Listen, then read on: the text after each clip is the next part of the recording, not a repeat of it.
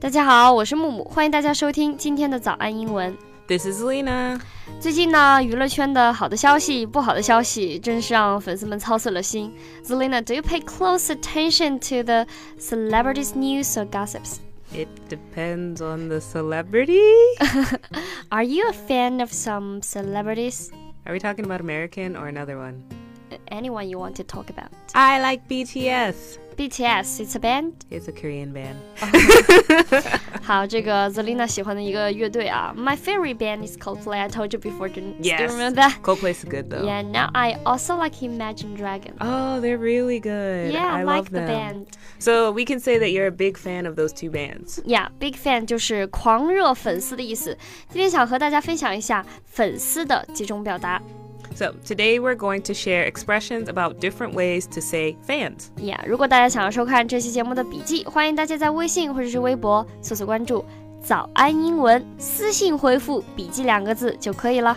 另外，我们为大家准备了免费的神秘学习大礼包，请微信搜索关注“早安英文”，回复“福利”两个字就可以看到了。 So first we've got die-hard fans. 嗯，我在想这个应该是指的是死忠粉吗？都用到了 die。 no.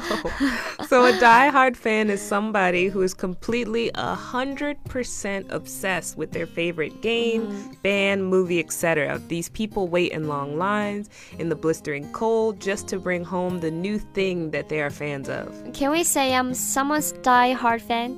Do you stand outside in the blistering cold to wait for things? Um, maybe I will. I think about it be- later. Oh, well, if so, maybe. If not, no. 就是你要你你能够确定啊，百分之百的确定你非常迷恋这个乐队，你愿意花很多的心思在它上面，并且呢，可能在零下多少度的天啊，你还愿意在外面等着去买它的票，你可能就算是一个非常合格的 die hard fan。 It reminds me of a song named Stan. Do do you know the one by Oh, Eminem? yep, I know it. Do you know the story of the song? Yeah, it's basically about a guy who was a really big fan of Yeah. Eminem and then went crazy and killed himself and his girlfriend. Yeah, the lyrics is about the letters the fan wrote it to mm-hmm. Eminem. Yeah. All the letters. Yeah. There there are another ways to say diehard fan like Stan. Yep, and a hardcore fan. Like, Yeah. what's an example of a hardcore fan? you can make and make a sentence. I could say sentence. that like this person is a hardcore fan. They go to every concert. 对，就是如果你呃每个音乐会你都去，你可以算是一个 hardcore fan。所以呢，除了死忠粉，除了我们刚刚说的 die hard fan，还可以说 Stan 或者是 hardcore fan，这里都是表示顽固的、疯狂的、坚定的支持者。We also have a devoted fan. Devoted means giving someone or something a lot of love and attention，就是把你的爱、你的关注全部都给了你的 idol。在这里呢，我们也可以说是忠实粉丝。Does that one means more rational one? Um, we'd hope so. Usually, like devoted is not as crazy as Die Hard fan. It depends. Depends，就是可能会稍微理智一点。还有我刚刚提到的 big fan，就是狂热粉丝。呃，在平时呢，我们用这个用的比较多。 So I could say like I'm a big fan of Rihanna, which means that I really like Oh. Rihanna. I think that's like the mildest one we would get. So you you do like Rihanna, right? Yeah, I love Yeah. Rihanna. She's really So- cool. 对，Zelina 就是 Rihanna 的狂热粉丝，big fan of some celebrity。 除了这些呢，我们还可以了解饭圈的一些表达 Like fandom?，Yeah，which means 粉丝圈、饭圈。Oh, so fandom consisting of fan plus the suffix dom, mm-hmm. as in kingdom, freedom, blah, blah, blah, blah, blah. Yeah. is a term used to refer to a subculture composed of fans characterized by a feeling of sympathy and camaraderie with others who share a common interest. 对，刚刚呢，Selina 解释了一下什么叫做这个 fandom。fandom 就是 fan 加上后缀这个 dom，就像 kingdom 和 freedom 一样，指的就是粉丝构成的一种亚文化现象。这些粉丝拥有共同的兴趣爱好，并且且彼此之间呢有一种志趣相投的友情，我们就会称作为粉丝圈。Mm, fandom I often usually hear when people talk about like video games mm -hmm. or mm-hmm. comic books or manga. Yeah. Not so much when it comes to like stars, unless you got like yeah. Beyonce's BeyHive. That's Be a fandom. The fa the the name of their fans? BeyHive. Beehive。 At least that's what I've heard.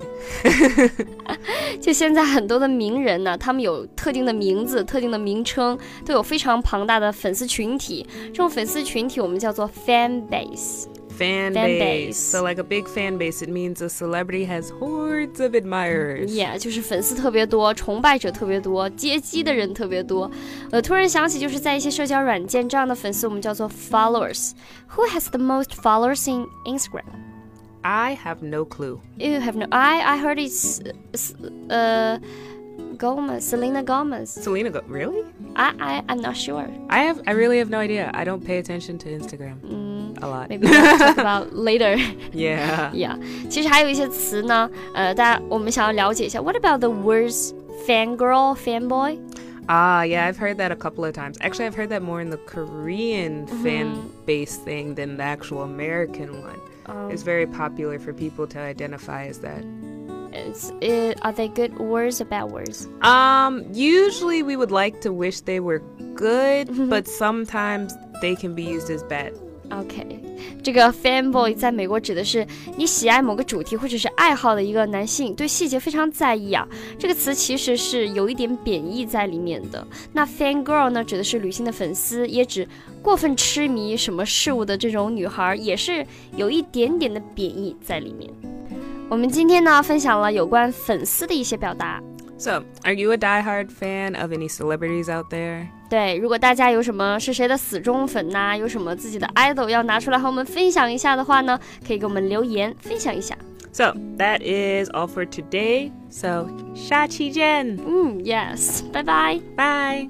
节目听不过瘾，马上升级我们的会员，有超过六百节从零基础开始的分级系统课程，一年内直播课无限量供应，包含发音、美剧、写作、阅读、学习方法，让你和老外无障碍交流。原价九百九十九元，限时特惠，一年只需六百二十九元。了解以及购买课程，请微信搜索关注“早安英文”，回复“会员”两个字就可以了。噔噔，大家听完所有的广告之后呢，我们留了一个小惊喜，留了一个小彩蛋给大家。如果你想要跟你喜欢的人表白，我们可以怎么说呢 I say, Yeah. I'm your number one fan. ？Yeah，你就可以说 I'm your number one fan，我是你的头号粉丝。